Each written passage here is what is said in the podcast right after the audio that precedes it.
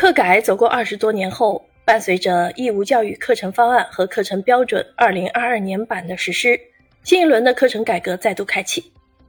下一个十年，新课改要注意什么？如何避免学校课改的翻烧饼现象？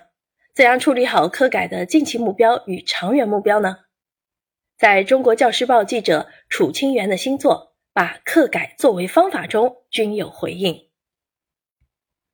二十多年前。伴随着基础教育新课程改革的启动，作者踏上了教育媒体记者的职业道路，也因此长期致力于课改经验报道和课改现象观察。课改二十多年来，涌现出了很多新经验、新现象和新问题。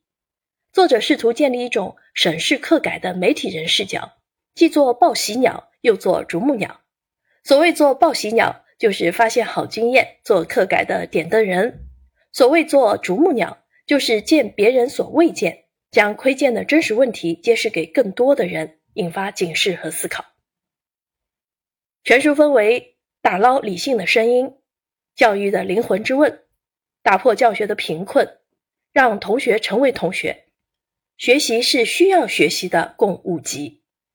内容既直击课改问题，洞察课改流变，又瞭望课改趋势，提供课改建议。是一本教育人的醒脑之书。为什么要把课改作为方法呢？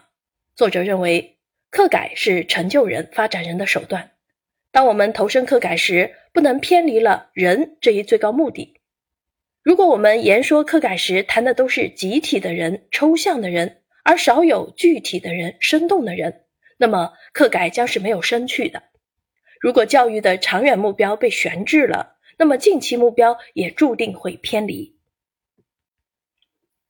课改是一项伟大而复杂的工程，需要科学设计方案，提供落地方法的支持。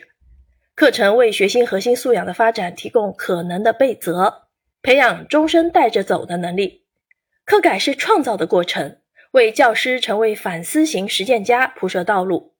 课改是高质量发展的有机组成部分，为落实立德树人根本任务奠定基础。